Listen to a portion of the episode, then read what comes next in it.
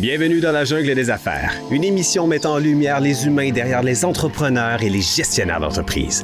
Votre animateur est Jean Gauthier et ses invités vous offrent une vision unique sur les défis et les sacrifices liés à la poursuite du succès dans une entreprise.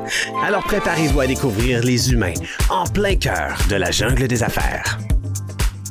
Salut la gang, encore une fois aujourd'hui dans la jungle des affaires. Ben oui, on va parler d'affaires, on va parler de sortes d'affaires. On dit souvent le mot affaires parce que c'est ça, hein? c'est le monde des affaires. C'est l'entrepreneuriat. Mais on a aussi des êtres humains qui dirigent ça. C'est ça l'important euh, dans ce qui, euh, ce qui nous concerne avec euh, dans la jungle des affaires. 517e entrevue aujourd'hui bien content. Et, c'est une entrevue que j'ai travaillé très, très fort pour avoir ce monsieur-là, Frédéric, hein, parce que ça fait plusieurs fois qu'on on essaye de trouver une date ensemble. Et puis, ben aujourd'hui, on est là, Tabarouette. Frédéric Lucas qui est là avec nous. Salut, Fred. Salut, Régent. Comment ça va? Ça va bien, merci. Ça fait plaisir d'être ici. Enfin, on va pouvoir faire une entrevue tabarnouche. La persistance, hein? Oui. ben, tu sais, c'est. Souvent, avant de la persistance, ben, ça, c'est un, un bel exemple de ça. Merci. Puis tu le sais, toi, dans ton domaine, ça n'en prend pas à peu près. Euh, Frédéric, avant de parler du, euh, du, parcours professionnel, naturellement, on veut savoir c'est qui ce bonhomme-là, il vient de où, puis qu'est-ce qu'il a fait, puis comment ça qu'aujourd'hui est rendu un président euh, d'entreprise. Alors, on, on, te laisse la parole pour nous dire c'est qui ce gars-là. Oui, ben euh, dans le fond, euh, j'ai fondé euh, Prima, qui est ma propre firme, en 2007. Fait que ça va déjà, ça fait déjà plus d'une quinzaine d'années que je travaille à devenir un bon entrepreneur, à être un bon entrepreneur. Hein, ça se culture, ça se cultive, pardon, ben dans le long terme. Donc, faut, faut pratiquer fort. Exactement, exactement. Puis dans le fond, euh, Primo, on est une, euh, une, entreprise de services professionnels qui se spécialise dans la performance des, euh, des équipes de vente. Donc, ça fait 15 ans que je travaille sur une base quotidienne avec d'autres entrepreneurs, avec des leaders en vente, avec des gens sur le terrain qui font de la vente, du développement des affaires. Euh, puis ben c'est un sujet évidemment qui me passionne énormément. Fait que c'est bon, deux passionnés de vente qui se rencontrent. Euh, ça promet pour euh, la prochaine heure. Yes, parce que euh, tu l'as dit, euh, euh, Frédéric, c'est un, un, dossier qui est très important, la vente, parce que c'est pas juste de vendre des produits, des services, c'est de vendre notre personne, c'est de vendre nos idées, c'est ça peut aller avec les enfants, les parents, les amis, bon, bref. quand tu étais jeune, toi, tu avais cette ambition-là de devenir un entrepreneur? Là? Y a-tu quelqu'un qui t'avait vendu cette idée-là? Pas, euh, pas tout, je te dirais. C'est arrivé vraiment par hasard. Je suis tombé dedans. Comme dans vente, beaucoup de gens avec qui je vais travailler n'avaient jamais pensé devenir euh, vendeur ou mm. être dans vente ou avoir à vendre un jour. Puis là, finalement, euh, ils sortent de l'école, sortent de l'université, puis une couple d'années plus tard, ils se retrouvent là-dedans. c'est un peu ça. Je me suis retrouvé dans la vente d'abord, puis ça m'a mené après ça à l'entrepreneuriat. Puis je pense qu'il y a une belle proximité entre les deux. Je pense que la vente, c'est un beau tremplin également. Euh, à devenir un entrepreneur, même s'il y a des différences, puis même si c'est pas euh, mm. pas nécessairement le même état d'esprit, il y a comme une proximité en termes d'état d'esprit qui s'apprend entre euh, entre les deux. Puis il y a un aspect important aussi, tu sais, la vente, c'est pas quelque chose que tu apprends sur les bancs d'école, l'entrepreneuriat non plus. Il y a pas il y a pas un cours académique qui va te montrer à être un bon entrepreneur comme il euh, n'y a pas une formation qui va te montrer à bien, à bien vendre. Il faut que tu le fasses, il faut que tu le vives. Euh, ça s'apprend sur le terrain. Il y, a une portion d'expérience là-dedans, clairement. Tu as tellement raison. Puis en plus, c'est que souvent, on va se faire dire non euh, plus qu'on va se faire dire oui. Donc, ça forge un petit peu le, caractère, hein? oui, oui, ça forge hein? définitivement euh, définitivement le caractère. Euh, je, me souviens d'ailleurs un client entrepreneur, puis on avait une discussion à un moment donné, puis euh, je donnais des recommandations, puis il appliquait pas nécessairement les recommandations, puis c'est ça qu'il m'avait dit. Il dit moi, écoute, ça fait 20 ans que je me fais dire que les buts que j'ai, je les atteindrai pas puis que ça marchera pas. Fait qu'il dit j'ai bâti une certaine capacité à pas écouter puis à faire à ma tête. Fait Absolument. Absolument, ça forge le caractère. Comme on dit, il y, a plein de, facettes hein, de, notre personnalité qui se développent au fil des ans. Et puis quand on touche de près ou de loin la vente, euh, c'est sûr que là, on touche à beaucoup de cordes. pour revenir à ta question, rien qui me prédisposait à ça. Non, pas en tout. Euh, et plus jeune, ben, euh, à l'école, assez rapidement, je me suis intéressé à l'entrepreneuriat sans nécessairement savoir c'était quoi.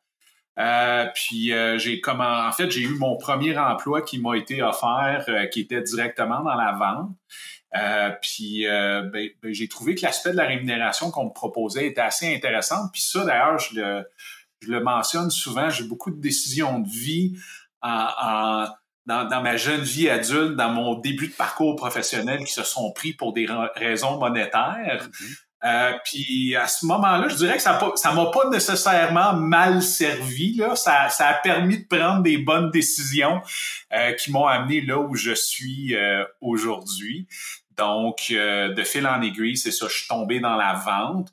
Euh, puis j'ai été exposé, dans le fond, euh, je travaillais pour une entreprise, puis on a des, des experts en vente qui sont, qui sont venus, puis c'est un peu comme ça que j'ai eu la que j'ai eu la piqûre puis que la passion s'est développée à partir de là.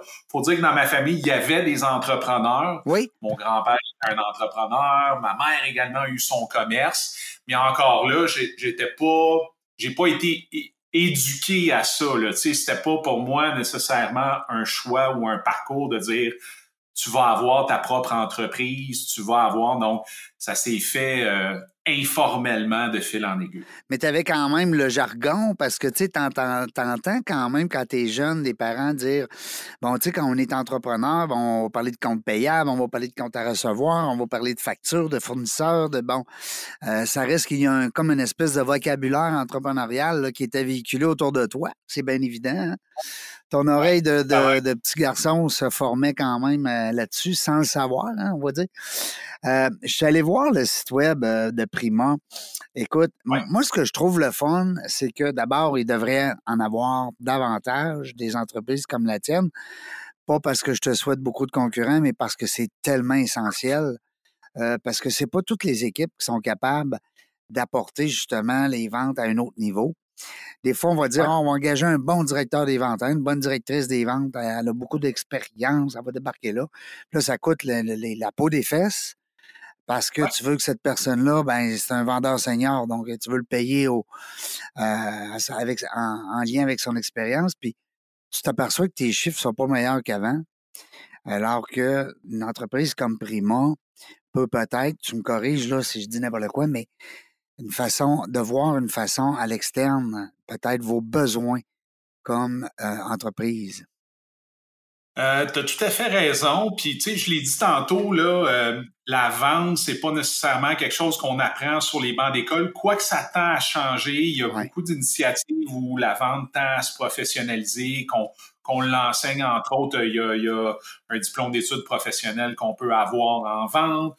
Euh, je sais qu'il y a des cours maintenant, entre autres au HEC, qui se donnent au niveau, euh, au, niveau de la vente. Fait que ça tend à se professionnaliser, mais quand on regarde concrètement sur le terrain, souvent ces décisions-là sont prises de façon un petit peu plus, euh, je vais dire, intuitive. Mmh. Il y a souvent beaucoup d'erreurs qui se créent quand on décide d'aller, de, par exemple, mettre un directeur des ventes en place. Mmh.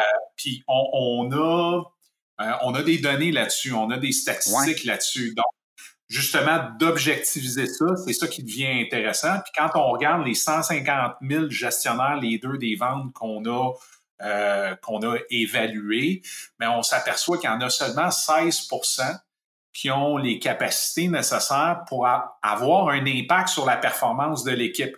Donc, il y a beaucoup de, beaucoup de gestionnaires, beaucoup de leaders qui sont occupés, qui vont apporter de l'aide, qui vont supporter l'équipe, mais euh, ils vont donner de l'aide technique, ils vont donner de l'aide sur, sur les prix, par exemple, mais euh, ça ne sera pas une aide qui va faire la différence en termes de performance à proprement parler. Fait que ça, pour moi, c'est assez... Euh, ben, c'est assez parlant, ça donne, ça donne un portrait de la situation quand on parle d'un gestionnaire, d'un leader, on parle d'une double compétence. Ça prend quelqu'un qui est capable de gérer, puis ça, on sait que c'est c'est certaines compétences qui sont différentes des compétences de vente. Et ça prend aussi quelqu'un qui sait vendre.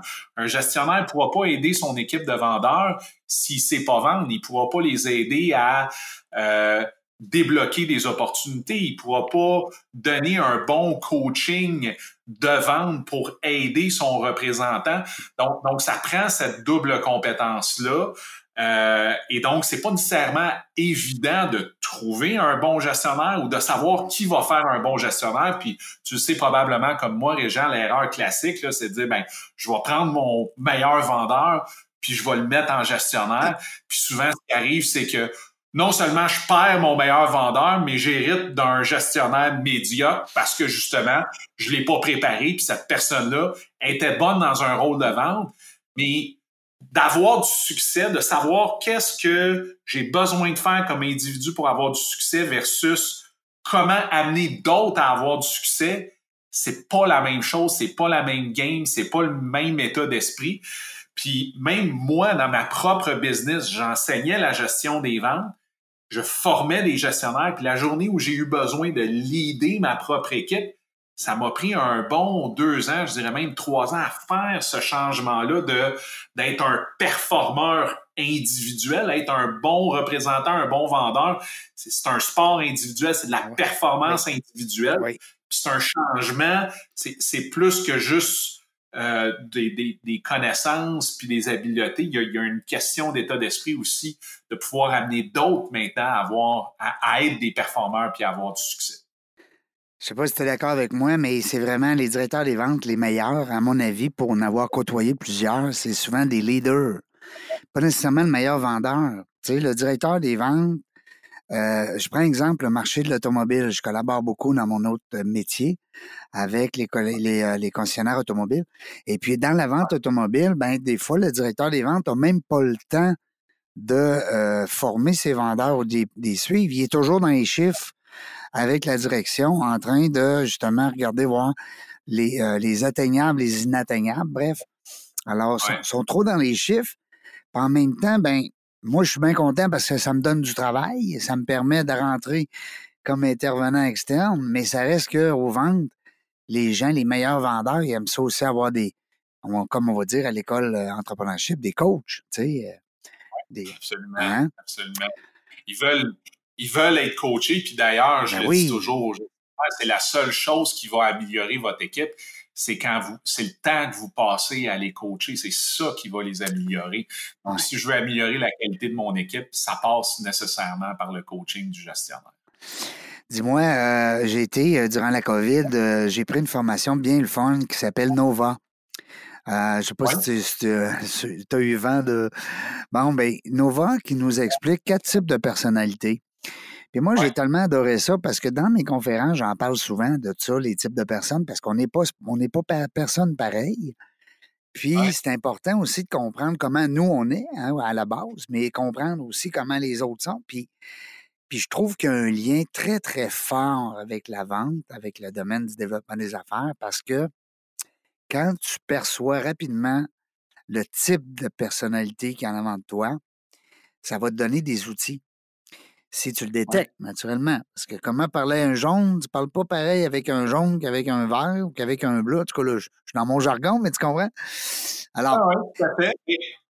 écoute, tu soulèves un sujet super intéressant, là, puis là, là, tu vas voir le gars passionné qui, euh, sort. Fait tout à fait d'accord, puis ça, tu apprends ça dans la vente, tu apprends ça quand tu deals avec la clientèle. Mieux tu te connais, mmh. OK? Mmh puis plus tu vas pouvoir être en contrôle de la conversation, puis plus tu connais l'autre, mm. plus tu vas pouvoir être en contrôle de la conversation. si tu connais l'autre mieux qu'il se connaît lui-même, mais c'est encore mieux. Ben oui, ben oui. Là, à 100 Par contre, ce que je vois avec beaucoup de professionnels en vente, c'est que avec l'aspect de la personnalité, on leur ramène ça, mais la base n'est pas là.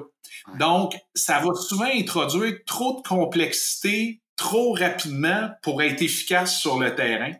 Fait que euh, quand je travaille avec des professionnels en vente, souvent ce que je vais faire, c'est on va, on va s'assurer qu'ils maîtrisent le processus de vente, qu'ils maîtrisent les étapes, qu'il y ait une structure qui soit organisée dans la, base, comme tu disais. La base, exactement. Après ça, leur montrer comment adapter ça en fonction d'un jaune, d'un bleu, d'un rouge, d'un vert. Puis là, ça devient utile parce qu'ils sont capables de le faire à partir d'une structure. Puis il n'y a pas toute cette confusion-là sur, OK, là, j'ai quelqu'un en avant de moi, qu'est-ce que je fais, c'est quoi son style, puis là, sont, sont plus dans leur tête que dans la rencontre. On sait quand on est dans sa tête, on n'est pas en train d'écouter la personne en face. Puis c'est aussi hein, la plus grosse critique que les prospects, les clients ont sur les vendeurs, c'est qu'ils n'écoutent pas. Ben non. Ils pitchent. ils pitchent, exactement. Ils pitchent. Puis ça, c'est l'autre, l'autre mythe, probablement, que c'est le pitch qui fait la vente. Non, c'est avant. Avant que tu arrives au pitch, as-tu compris les besoins. Oui, le besoin. Ben As-tu compris l'incitatif? As-tu compris pourquoi ils vont acheter? Tu vas, as-tu compris comment ils vont acheter? Ben Puis là, après ça, tu es capable d'aller, euh, d'aller dans quelque chose qui est beaucoup plus à propos, euh, que ce soit un pitch ou pas, parce que des fois, le pitch n'est pas toujours nécessaire.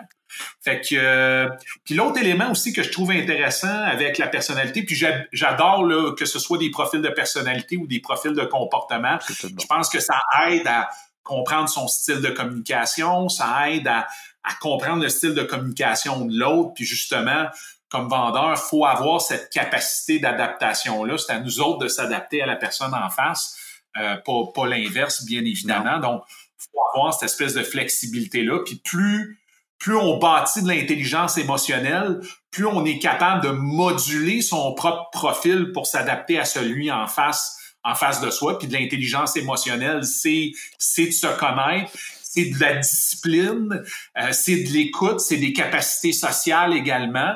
Euh, donc ça aussi, ça construit un bon vendeur.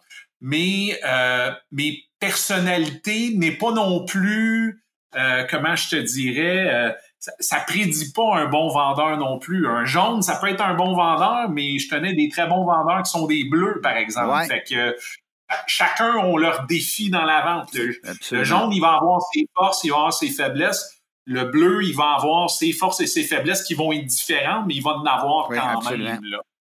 Euh, Qu'est-ce que tu utilises, toi, avec ton équipe? Est-ce que tu as Parce que je sais qu'il y a plusieurs. Euh, euh, tu sais, comme on parle de Nova, là, mais il y en a plusieurs. Là. Nova est excellent. Euh, moi, je travaille, quand on travaille sur plus le, justement la communication, les motivations, on travaille avec DISC, là, qui est un, un autre. Mais celui qu'on utilise beaucoup, on travaille avec une organisation qui s'appelle Objective Management Group. Et eux ont développé un outil de, d'analyse et d'évaluation qui est vraiment spécifiquement fait pour la vente. Et ce qui ce qui est intéressant, justement, c'est que ça, ça, amène un autre aspect que le profil de personnalité, puis ça va regarder comme à une autre couche, puis ça dira pas euh, euh, jaune, oui pour la vente, bleu, non, ça va dire non. Au-dessus de ça, as-tu une volonté pour la vente? Que tu sois bleu ou jaune, si t'as pas de volonté, ben la, la, détermination, la drive, le fait d'être compétitif, le fait de sais, ça, peu importe ton profil, ça te prend ça pour avoir du succès dans les ventes. Faut que tu aies une volonté de réussir. Fait ils vont regarder ce volet-là. Ils vont regarder aussi un volet de ce qu'ils appellent l'ADN de vente, qui est plus le côté soft skill. Fait on travaille avec eux autres depuis une quinzaine d'années, puis euh, ils, ont, ils, ont, développé quelque chose de très, euh, très intéressant, très pertinent et, qui évolue. Ils le font évoluer. Tu parlais de la COVID tantôt. La COVID a changé des choses dans la vente. Euh, entre autres sur l'utilisation de la vidéo, là, ça se faisait beaucoup moins avant la COVID, ce qu'on fait aujourd'hui pour notre entrevue. Ben, c'est la même chose avec des clients potentiels. Fait que là, la, la maîtrise des outils vidéo, c'est quelque chose, la maîtrise de la technologie, c'est quelque chose qui est important, mais c'est encore plus important euh, depuis, euh, depuis la COVID. Le fait d'être capable de parler à des décideurs, c'est encore plus important que ce l'était auparavant, justement à cause de cette dimension-là, parfois virtuelle ou à distance. Fait que le côté évolutif aussi, je le trouve intéressant parce que contrairement à ce qu'on pourrait penser, euh, c'est pas statique la vente, ça a changé depuis dix ans. Des fois, on a cette vue-là que ça change pas, que c'est que c'est dépassé. Il y en a même qui qui disait que la vente c'était fini, on n'aurait plus besoin de vendeurs, ok, on ça arrivera pas. Au contraire, c'est dynamique, ça évolue parce que les clients évoluent. Hein, euh, ils sont plus euh, connaissants aussi, les clients sont. ils s'attendent à, plus peut-être aussi qu'avant, tu sais, fait que euh, doublement, faut être doublement performant, faut être doublement aussi prêt hein, comme vendeur. Puis, tu sais, moi, c'est le mot vendeur. Moi, j'adore le mot vendeur. Moi, je suis très, très pro-vendeur, mais il y a souvent des gens qui vont dire Non, non, je suis pas un vendeur. Hey, je t'ai conseillé, tu sais, hey. Hein? Comme en automobile, là, tu dis plus c'est un vendeur de char. Tu n'as pas le droit de dire ça. Là. Hein? C'est un conseiller. un conseiller, exact. Mais moi, ce que je dis souvent, c'est tu peux changer, tu peux changer le titre comme tu veux. mais c'est le même euh, job. C'est, c'est la même job, puis c'est dans l'expérience que tu fais vivre. Oui. Euh, à ton, prospect. Euh, à ton prospect, c'est comme dire, moi, j'ai, j'ai certains vendeurs que je coach, puis ils me disent Ah, moi, quand j'approche mon client, j'ai dit que je suis un partenaire. Mais tu peux lui dire que tu es un partenaire. Être un partenaire, ça se dit pas, ça se vit. Ça va être dans ton approche. Est-ce que tu prouves que tu es un partenaire par ton écoute, par ta préparation, par la qualité des questions que tu poses? C'est par là que ça passe. Tu n'as même pas besoin de le dire que tu es partenaire. Il va le savoir que tu l'es par l'expérience que tu vas y faire vivre. Cette expérience-là. Oui, exact. Elle a changé dans euh, les dernières années. Euh, oui, pour la COVID, mais pour plein d'autres raisons, ça, ça, a évolué la façon pour un vendeur d'ajouter de la, de la, valeur dans la conversation avec un client. Ça peut plus rien passer par connaître son produit. Il faut que ça aille au-delà de ça. Il faut être capable de se renouveler. Puis oui, il faut connaître son produit, mais il faut être capable d'aller plus loin là-dedans. Sinon, le client, il sent, il sent que, ben, regarde, j'ai-tu vraiment besoin de toi? J'ai-tu vraiment besoin de te parler hmm. euh, pour faire mon achat ou pour prendre ma décision? Oui, c'est ça. Ben, ben, là, c'est drôle que tu dis ça parce que dans le monde de l'automobile, c'est une réalité qui vive. Là. La personne, quand elle arrive euh, au garage pour euh, à la salle de montre, c'est simplement pour essayer le véhicule parce que la vente est déjà faite en ligne quasiment. Dis-moi, Fred, est-ce que tu fais, ben, je présume que tu fais encore beaucoup de formations, c'est bien sûr. Euh, mais là, tu formes des formateurs, finalement, si je comprends. Parce que ton équipe grandit. Oui, l'équipe grandit, absolument, absolument. Donc, euh, oui, l'équipe grandit. On a ajouté euh, deux personnes il y, a, il y a quelques semaines. On travaille sur, sur des projets d'expansion aussi à l'extérieur du Québec. Donc, oh, bravo. De, de, clients ailleurs au, ailleurs au Canada, aux États-Unis également. Donc, ça, ça, je trouve ça intéressant du point de vue rayonnement je dirais même plus qu'intéressant. Ben, je, comprends. L'anglais aussi, je présume, Fred, ta gang, ton équipe parle parfaitement français-anglais, naturellement. Vous êtes à Montréal? Oui, on est basé à Montréal, absolument. Euh, puis justement, c'est souvent quelque chose qui est intéressant pour des compagnies, même ailleurs, de pouvoir dire, ben là, on est deux langues. Former au Québec, puis vous êtes capable de former également ailleurs au Canada. Même en espagnol, on a euh, quelqu'un avec qui on travaille ah présentement. oui, c'est bien le fun. Ça veut dire qu'une entreprise qui nous écoute présentement, euh, qui, dit ben écoute, moi j'aimerais ça avoir un support au niveau de mes ventes, au niveau d'engager une entreprise comme Prima, à ce moment-là, euh, peu importe la langue, français, anglais, espagnol, vous seriez capable là, de répondre à justement ces demandes-là. C'est intéressant. Je te félicite. Oui, ben merci, merci. Euh, c'est de comprendre comment ça s'adapte aussi dans le site. Tu fais une formation en anglais, tu l'articules comment en français, tu le de l'avoir déjà articulé dans la langue de pratique. Puis euh, on a même euh, on a même des, des, vendeurs qui viennent, ils viennent dans nos sessions en français et en anglais également pour maîtriser les deux conversations. C'est bon. Ben faire l'oreille tes questions, tes poses comment en français, puis c'est quoi la version de ça en anglais, euh, parce que ça s'articule. Philosophiquement parlant, c'est la même chose, mais la façon dont la conversation va prendre place, ça, ça, c'est une autre affaire. Fait que de l'entendre dans la langue que tu as besoin de l'utiliser, clairement, c'est un avantage de ce côté-là.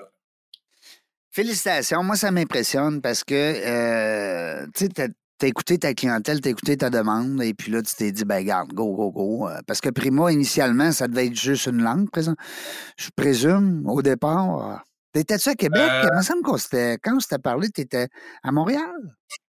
J'étais partout. non, je suis que... basé dans, euh, à Montréal, mais euh, on, fait, on a toujours fait pas mal de choses du côté de Québec. Ouais. Puis, oh, tout à fait au Saguenay également. On se promène là régulièrement. Oui, parce qu'il y a de la business à Tabarouette au Saguenay. Le Saguenay puis la Beauce, moi, je les aime parce que je trouve tellement que c'est du monde euh, brillant, puis tu sais, qui, qui, ont... On dirait qu'eux autres, ils n'ont pas le mythe de dire, bon, moi, je suis pas Québec, je suis pas Montréal. Je m'en fous. C'est Beauce, c'est hein? le Saguenay, let's go. Ils sont vraiment le fun.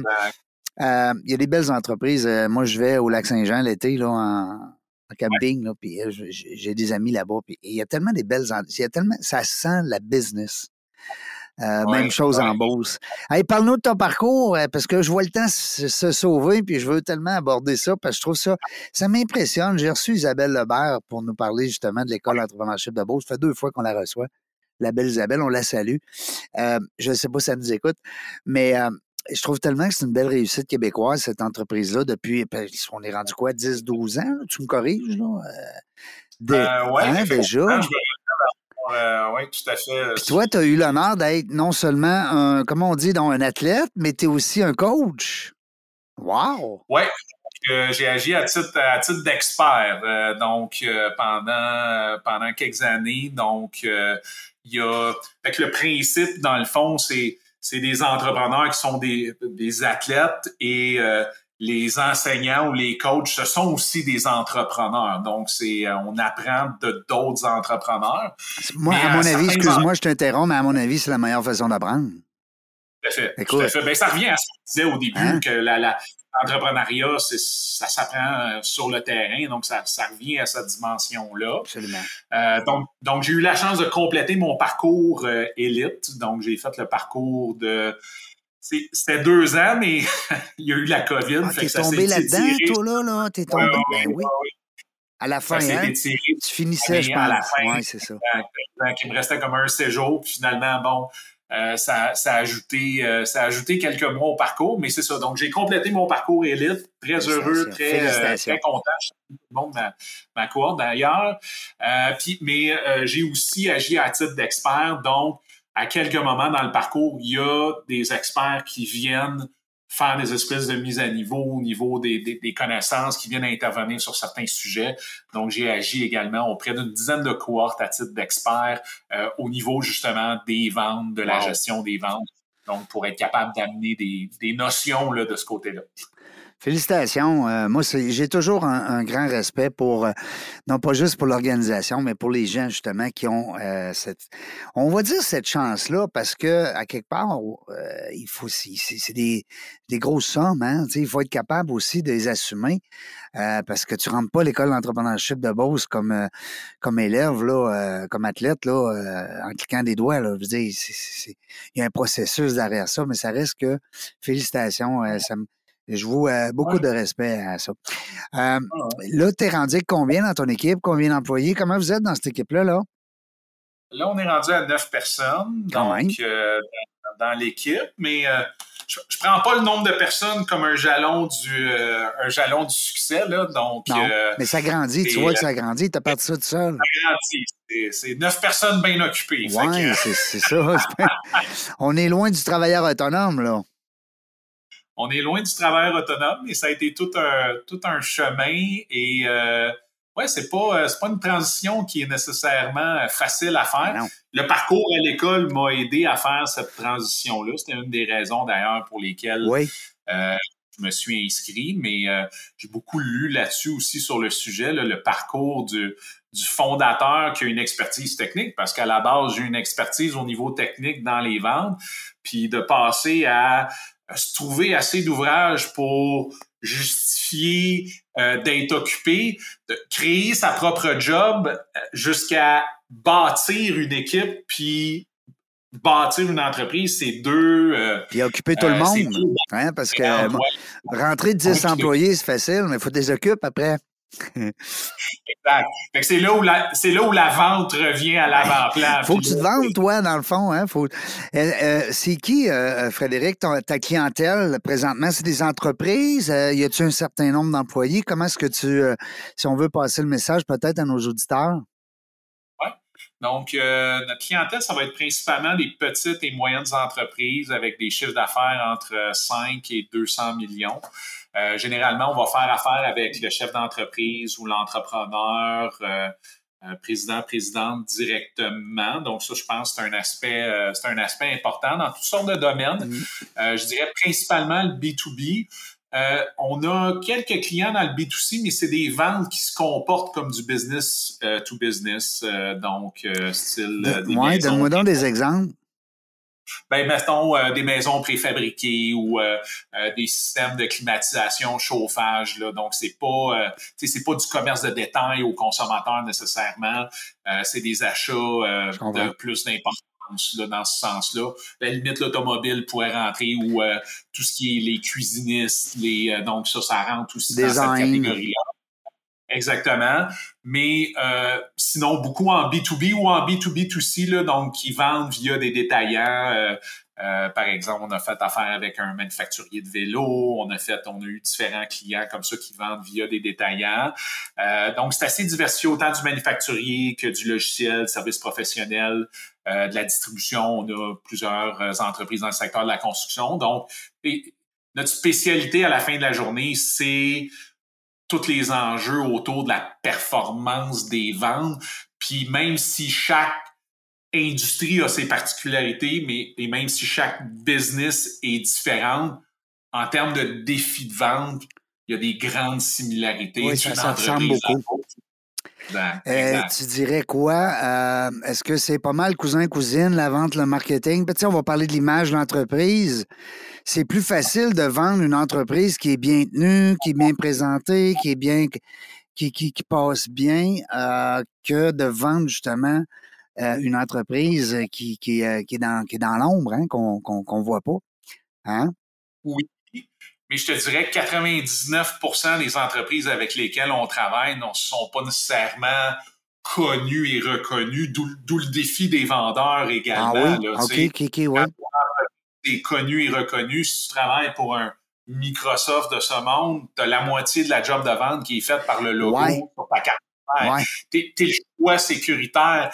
Il n'y a pas personne qui va se faire mettre dehors parce qu'il a choisi Microsoft. Mais quand tu es une PME qui n'a pas cette reconnaissance-là, tu peux être un risque perçu pour ta clientèle. Puis là, ça devient la job du vendeur d'être capable de surmonter cette résistance-là. Fait que ça, ça, ça caractérise certainement la majorité de nos clients. Euh, ce qui caractérise les entreprises aussi avec lesquelles on travaille, c'est qu'il y a une une, je dirais, une complexité technologique ou technique dans ce qu'ils vont vendre. Fait que ça aussi, c'est l'autre dimension. Grande partie des gens qu'on va entraîner, former sont des gens avec des antécédents techniques, des ingénieurs, des chimistes, des techniciens. Des, donc, euh, ça, c'est un autre élément aussi euh, à mentionner dans toutes sortes de structures également, directes, indirectes, euh, des canaux, donc toutes sortes de façons d'aller au marché. J'ai vu une petite capsule vidéo que je te disais, là, qui m'avait fait rire un peu sur le web, que ta, collègue Sophie nous avait présenté. J'ai trouvé ça bon parce que elle parlait justement de l'importance de se brosser les dents en lien avec l'importance de prospecter. Parce que je présume que dans ton discours de coach, de formateur, c'est bien évident qu'il y a, une partie où il faut prospecter. Parce que quand les clients viennent à la maison, cogner à la porte, pour acheter nos produits, nos services, c'est une vente un peu plus passive. C'est différent. Hein? Toi, tu collabores beaucoup avec des entreprises qui ont justement ce besoin de prospecter? Oui, c'est souvent, souvent un enjeu qui revient. On, est trop dans notre clientèle existante, on est trop en mode réactif, on attend qu'ils viennent à nous, mais on n'est pas assez proactif. On attend que ça sonne. Hein? Oui c'est important, c'est pas, euh, ça veut pas dire qu'on fait pas nécessairement assez de code car. le démarchage proactif, ça peut passer par le code car, mais ça peut passer par plein d'autres moyens. Le réseautage. Euh, le réseautage, les références, des centres d'influence, euh, des partenariats stratégiques. Le, LinkedIn, il y a plein de moyens d'être capable de développer des affaires d'une façon plus proactive. LinkedIn. Mais ça reste un. LinkedIn, absolument. Hein? Tu as définitivement raison. Est-ce que c'est une euh, formation que tu as inclus dans ton offre de service? Est-ce que des gens, des fois, euh, vont te demander, dire Moi, frère, j'aimerais ça que ma gang soit un peu plus euh, proactif, on va dire, sur LinkedIn, mais on n'a pas vraiment ces, qualificatifs-là. Ça, ça t'es-tu demandé des fois? Oui, fait que oui, ça nous est demandé. On peut-tu avoir, on peut avoir une démarche, on peut-tu avoir un processus, on peut-tu avoir les étapes? Mais on va toujours travailler deux éléments. Tu sais, comment démarcher sur LinkedIn, ça c'est la partie, je vais dire, un petit peu plus tactique, un petit peu plus technique. Il y a toujours dans la prospection, comme les autres aspects de la vente, un autre aspect qui est plus conceptuel, qui vient interférer avec, avec le succès. Il, y a toujours, ah il y a toujours une dimension conceptuelle en arrière de pourquoi on n'a pas autant de nouveaux clients. Mm. Euh, tu que oui, on a une belle séquence sur LinkedIn, mais après ça, on n'est pas capable de les appeler, on est pas capable d'avoir une conversation, on n'amène pas ça au téléphone, euh, on a peur de se faire rejeter, on a besoin de se faire aimer, on a peur de déranger. Donc, il y a aussi tout cet aspect conceptuel-là qu'on va rentrer. Là, tu sais, je parlais d'ADN de vente tantôt. Tu as le volet plus tactique de comment je le fais, mais après ça, tu as tout le volet conceptuel aussi qu'il faut travailler. Puis trop souvent, on le laisse de côté dans la formation. On regarde juste le comment, mais on regarde pas ce volet-là. Puis on le sait, hein, dans vente, 80% du succès, c'est l'état d'esprit, c'est l'attitude, c'est où ça se passe. Là. Le savoir-être, bien plus que le, le, hein, le savoir-faire, ben c'est ça. Tu sais, on parlait tantôt de pitch, hein? souvent on a des, euh, des, gens en vente qui vont avoir un pitch parfait dans le sens, ils connaissent le produit, ils ont tout appris les techniques par cœur, puis, on... puis là, à la fin, ils sont quasiment soufflés. Puis là, ils reprennent le souffle, puis tu sais, OK. Euh, là, ben moi, j'ai pas besoin de ce produit-là ou de ce service-là. Il, a commencé à l'envers, hein? il a commencé à l'envers. Je pense que tu illustres un peu le, défi, justement, ben c'est d'être capable. Puis souvent, il faut que tu ralentisses pour aller plus vite. Si tu es capable de. Puis souvent, le client potentiel, il va te pousser, il veut aller vite, je veux un prix, je veux ta présentation, puis toi, il faut que tu sois capable de le ralentir d'aller chercher cette information-là avant d'essayer de deviner ou d'assumer ah c'est quoi les raisons que le client va avoir d'acheter? Parce que la réalité, c'est qu'on a toutes des raisons différentes d'acheter. Puis là, c'est la job du vendeur de la trouver. Ben oui, puis on cherche toutes pas la même affaire. je reviens souvent à l'automobile, mais pour, pour prendre un exemple que je vois souvent avec les équipes en vente automobile, c'est que bon, euh, on a ça, ça, ça présentement dans la cour. On a ça, ça, ça parce qu'on le sait qu'on n'a presque plus de voiture. Alors, on va y aller sur ce qu'on a. Et puis, euh, bon, on va y aller avec le, les, grandes lignes, hein, les couleurs, les ci, les ça, puisqu'on a ce qu'on s'est parlé au meeting un matin avec la direction.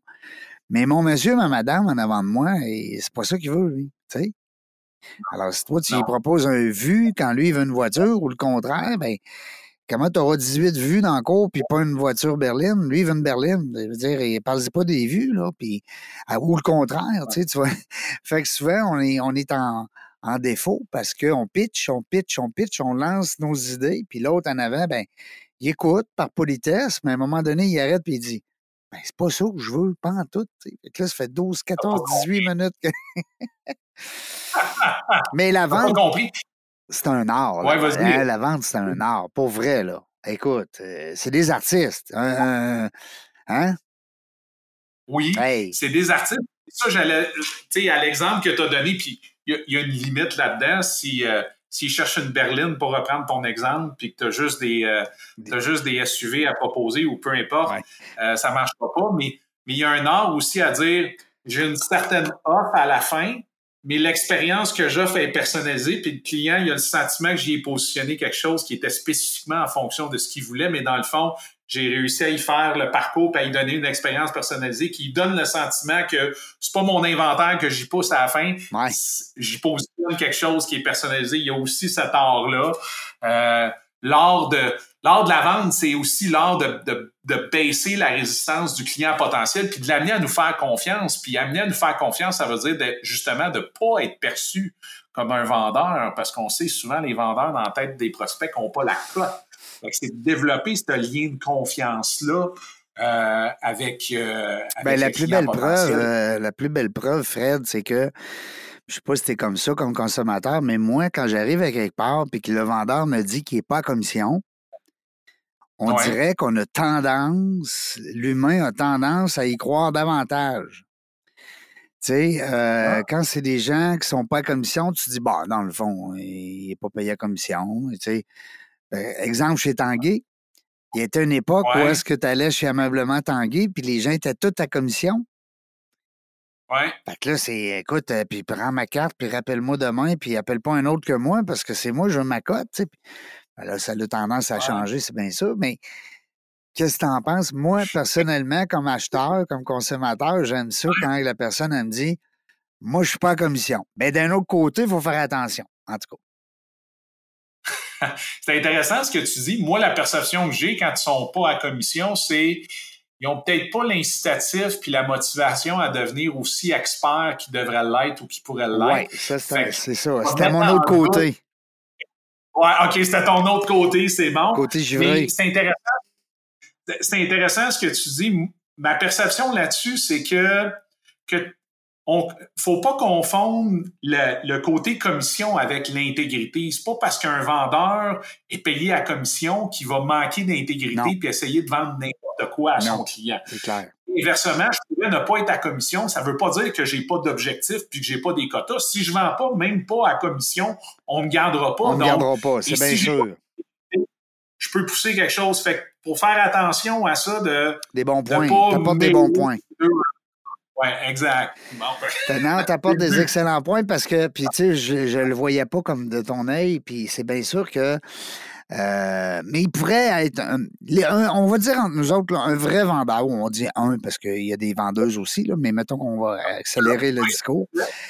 ils doivent être très bonnes aussi, comme dans la plupart des domaines. Les femmes, souvent, vont nous clencher bien raide, les, les hommes sont plus structurés. Oui, ils sont plus structurés, c'est bien vrai. Mais puis, euh, écoute, oui, puis il y a un parti, tu sais, euh, on dira ce qu'on voudra, l'avance, c'est une partie séduction aussi. Fait qu'on le sait très bien que euh, des fois, bon, on va dire, la jante féminine va, être, va, utiliser justement le, le, un, vocabulaire un peu plus soigné. Sais, il y a quelque chose, des fois, qui est plus... Moi, j'aime bien ça, avoir une co-animatrice dans mes entrevues parce que je trouve qu'il apporte une saveur féminine à l'entrevue, tu sais, c'est différent d'avoir... Alors, euh, mais, mais pour revenir à mon point, c'est que la vente, quand on dit tantôt, c'est un art, c'est bien sûr, mais quelqu'un qui est en développement des affaires puis qui apprend la vente sur le tas, un peu comme on a fait, moi, toi et moi, là, dans, dans, dans la phase de nos carrières, dans le début de nos carrières, pardon, c'est pas toujours facile si tu n'as pas justement des bases, des formations, euh, des structures comme vous autres vous apportez chez euh, Primaire Ressources, et je veux t'entendre là-dessus parce qu'il y en a des fois qui se disent Ah, moi, je suis un bon vendeur. Moi, je dis à ma gang, là, je m'occupe de la soirée, on s'en va là, puis on, va louer ce chalet-là, puis on va acheter ce bois. Moi, je suis un bon vendeur. À tes peu, là. Tu sais?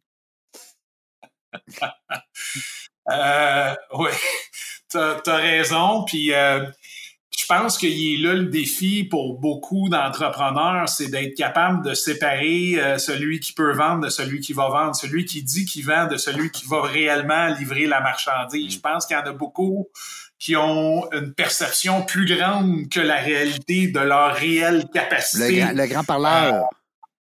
Euh, oui, exactement, exactement. Puis je compare souvent ça à des athlètes de haut niveau. Oui. Regarde, si tu veux performer dans la ligne nationale, tu le feras pas juste sur le talent. Faut que tu sois entraîné, faut que tu sois coaché, faut que tu aies de la technique. Rien que le talent, ça sera pas assez. Puis rien que la technique, si t'as pas de talent, ça sera pas assez non, plus. C'est vraiment la combinaison des deux. Pour moi, les meilleurs vendeurs que j'ai vus, ce sont des vendeurs euh, qui se sont entraînés, qui ont été entraînés, puis qui ont fait ce que les autres n'étaient pas prêts à faire pour y arriver. Des sacrifices. Je peux donner des exemples personnels à titre de ça, là, de qu'est-ce que j'ai dû faire, puis sûrement que tu en as fait des choses, Régent. Moi, je me souviens, euh, ben, j'ai encore moi-même, euh, je n'ai eu plus qu'un, mais des coachs en vente. Ben oui. je me souviens de coachs en vente où est-ce que, écoute, je transcrivais mes appels de coaching, j'étudiais les conversations, euh, pendant des années, encore aujourd'hui, j'avais une obsession de pourquoi je l'ai pas eu, ce deal-là, puis de comprendre qu'est-ce que j'aurais pu faire différemment. c'est ça, il fait, euh, au fil du temps, qui fait que tu te rends, euh, que tu te rends au top, que tu deviens élite dans, euh, dans la vente, veux, veux pas, là. Tu as tellement raison. présentement, la, la, COVID est pas mal derrière nous, on s'entend. Bon, on a euh, une certaine reprise euh, économique. Euh, en tout cas, on ose croire que ça s'en vient. toi, est-ce que ça monte ton chiffre d'affaires? Ça l'a-tu baissé? Comment ça l'a. Ça a été quoi pour toi les, conséquences de cette période-là? Je dirais, début de COVID, il y a une grosse période d'incertitude, beaucoup de préoccupations en lien avec les ventes, puis ça a certainement eu un impact sur notre taux d'occupation, sur le chiffre d'affaires. Euh, puis après ça, ben, ça a shifté, ça a devenu beaucoup, beaucoup des enjeux au niveau de la, de la capacité, puis on n'est plus capable de répondre à la demande. Mais je te dirais, on n'a pas manqué d'ouvrage, même s'il y avait des enjeux au niveau des, des opérations. Euh, je te dirais quelque chose qui a beaucoup joué pour nous, euh, qui, a, qui, a, été un gros, euh, on va dire un game changer, c'est un changement qu'on a fait dans notre modèle d'affaires euh, il y a environ deux ans de ça. Et euh, suite à ce changement, quand je dis changement dans notre modèle d'affaires, mais changement dans notre offre de service auprès de la clientèle, on a vraiment intégré nos services à, euh, à, à, une, à, une, plateforme. On a, on a mergé notre service avec la dimension CRM. On sait souvent que le, le CRM, c'est un enjeu. Les représentants ne l'utilisent pas, les systèmes ne sont pas dedans. Puis souvent, on faisait de la formation où on aidait à mettre les processus en place, mais ça prenait tellement de temps à être intégré dans le système que des fois, on finissait notre, notre mandat, puis c'était toujours pas dans le CRM de l'autre. Fait qu'on a on est allé sur un modèle qui intégrait les deux. Et ça, je te dirais, ça nous propulse vraiment en ce moment. Euh, donc, on est en train de récolter puis de, vraiment euh, faire bénéficier de ce, ce, cette nouvelle intégration-là, ce, nouvel, ce nouveau modèle-là qui offre, dans le fond, une solution différente pour adresser euh, les enjeux qu'on connaît là, euh, au niveau de la performance, euh, de la performance en vente. Dis-moi, j'ai vu aussi que tu étais très impliqué avec l'équipe Entre Chefs, l'organisation Entre Chefs. Tu es, membre, comment ça fonctionne? Parce qu'il y a peut-être d'autres chefs d'entreprise qui aimeraient entendre parler justement de ces regroupements-là. T'es euh, es bien renseigné. Fait que ouais, ça fait une douzaine d'années que je suis impliqué avec Entrechef à titre de partenaire expert. Donc, dans le fond, euh, la façon dont ça fonctionne quand on est un membre, un, faut être entrepreneur. Mm-hmm. Deux, faut joindre ce, ce qu'ils appellent un club. Donc, euh, dans le fond, l'entrepreneur est jumelé avec un groupe de 7 à 10 chefs d'entreprise qui vont se rencontrer, euh, je crois que c'est une fois par mois, pour justement parler de leurs enjeux. On le sait, être entrepreneur, ça peut, tu peux te sentir tout seul, de pas nécessairement avoir personne à qui te confier de tes enjeux, même à la maison. Donc, de pouvoir échanger avec d'autres entrepreneurs, ça amène de l'entraide. Fait que dans le fond, entre chefs, c'est de l'entraide pour les entrepreneurs, pour les chefs. Donc, moi, comme expert, bien, naturellement, chaque club fait un peu sa planification. Puis quand un club lève la main puis dit ben on aurait peut-être besoin de quelqu'un de l'externe pour venir nous parler de vente, ben c'est là où entre chefs les accompagnateurs accompagnatrices vont euh, m'appeler puis dire ben tu viendrais-tu faire une intervention aider nos chefs les faire réfléchir justement sur la dimension euh, euh, la dimension des ventes? Donc euh, euh, je suis pas je suis pas membre d'un club à proprement parler. J'agis vraiment à titre d'expert. Euh, c'est drôle que tu en parles. Justement ce matin j'étais avec Nancy de chez Entrechef puis euh, historiquement, les experts pouvaient pas être membres d'un club, mais là, ils ont changé la formule, puis là, on peut être expert et on peut aussi joindre un club en tant ah. qu'entrepreneur. Donc, euh, là, ben, comme quoi l'expert peut continuer d'apprendre, hein? Tu sais, puis d'échanger. Ben oui, l'expert peut être un entrepreneur aussi. Fait que là, on oui. a. Euh, ben oui, absolument. On, on a les deux à ce moment-là. Dis-moi aussi, euh, Frédéric, tu écris beaucoup. Euh, je, je, voyais dans ton profil LinkedIn, on parlait d'un peut-être un 700-800 articles là, avec euh, certains médias, certains journaux euh, d'affaires. Mais euh, dis-moi, à quand l'écriture d'un livre? Écoute, c'est une super bonne question. Je suis, euh, j'ai dépassé le délai où je, je, devrais avoir publié un livre. C'est ah, sur, oui. sur les planches à dessin. Euh, je te dirais, j'ai probablement deux ou trois projets de livres euh, dans la tête. Là, va falloir, euh, falloir faire des choix, mais oui, ça c'est quelque chose qui m'enthousiasme beaucoup. On a eu le changement de modèle d'affaires, mais là, ça prend son élan, puis là, ça, ça va me dégager du temps pour commencer à plancher sur concrètement l'écriture d'un premier, d'un premier bouquin. Tu sais, un genre d'outil pour nos jeunes, universitaires, collégiens, peu importe, euh, simple, pas compliqué. Tu sais, un outil, un genre de ABC de la vente, sans tomber dans ce qui a déjà été fait, parce qu'on s'entend, toi et moi, qu'il y en a un peu un autre, là, des livres sur la vente. mais d'arriver avec une saveur un peu, euh, je dirais, simple, colorée, euh, à l'image de nos jeunes, rapide, peut-être, peut-être, en tout cas, je te lance des idées. Écoute, moi, ça fait juste trois livres que je fais, mais ça reste que j'ai tellement, je, je lis, je lis quasiment une cinquantaine de livres par année. Alors, je suis un, un amateur de lecture, d'affaires et puis de biographie. Euh, bon, je lis pas des romans, là. J'aimerais ça, de temps en temps, avoir le temps de lire un roman de 500 pages, mais je ne l'ai pas.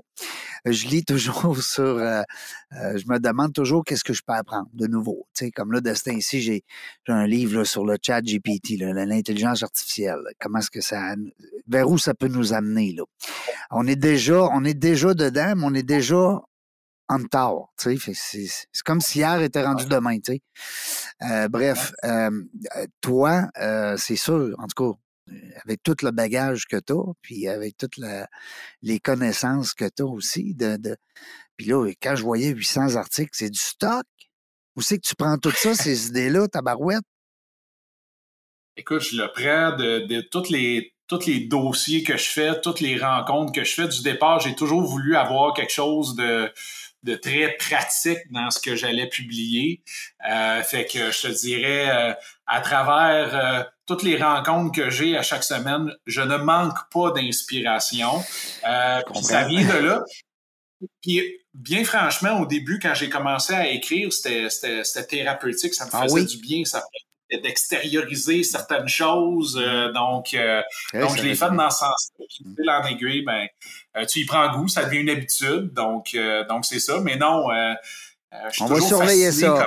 On va surveiller ça. Oui, oui, oui. Absolument, absolument. Euh, avant de terminer, euh, j'aimerais ça. D'abord, je vais te laisser le mot de la fin, mais je voudrais aussi que tu t'assures d'inclure dans le mot de la fin peut-être un petit truc sans prétention. Naturellement, on fait ça pour plaisir, de, pour le plaisir de nos auditeurs, nos auditrices, naturellement. On aime ça que nos, nos invités nous fassent part d'un petit conseil, un petit conseil de vie, ça peut être un petit conseil professionnel, peu importe. Alors, sur le mot de la fin, ben, si tu es capable de nous introduire une petite. Euh, euh, phrase là, euh, qui nous inspire, ben, ça peut être toujours le fun parce que de plus en plus dans la jungle des affaires, on reçoit des messages. Merci beaucoup en passant à vous tous et vous toutes. Euh, et puis souvent, les gens nous disent on aime ça, on a appris plein de petits trucs. Tu on a appris quelque chose. Alors, c'est le fun, on aime ça apprendre, on aime ça. découvrir des entrepreneurs, des humains, mais on aime ça aussi apprendre. Alors, je te laisse le mot de la fin là-dessus, mon Frédéric. Oui, ben, tu me fais hésiter entre un apprentissage de vente et un apprentissage d'entrepreneur, mais on a parlé de l'école en Beauce tantôt, fait que je vais te donner mon, mon apprentissage numéro un de mon parcours avec euh, l'école. C'est euh, comme entrepreneur, le, matin, si tu rentres dans ta business puis tu te sens pas bien mmh. dans ta business, faut que tu changes quelque chose. Oh. Laisse, laisse pas ça comme ça. Ça, c'est mon apprentissage numéro un de mes trois ans de Est-ce que ça a déjà été ton cas? Oui, ça a déjà été mon cas à deux reprises. Deux fois, je me souviens très clairement, je suis rentré dans ma business, puis j'ai dit, ça marche pas, il faut faire des changements. Et, il y a eu des changements. Oui, c'est bon, c'est excellent. Ça a été un plaisir, Régent. Merci à toi, merci Frédéric. Enfin, on l'a eu, notre entrevue, c'était le fun. Ça passe vite une heure, hein? Ça passe incroyablement vite euh, en bonne compagnie. Oui, t'es gentil, merci beaucoup. C'est réciproque. Écoute, euh, aussitôt que c'est prêt, cet enregistrement-là, on t'envoie ça. Merci la gang, merci encore de nous écouter dans la jungle des affaires. Euh, on ne sait pas quand est-ce qu'on va venir, mais une chose est sûre, c'est qu'on va avoir du plaisir. Merci d'avoir écouté La Jungle des Affaires. Pour participer à l'émission, rendez-vous sur notre site web dans la jungle des affaires.ca. À très bientôt pour une prochaine entrevue.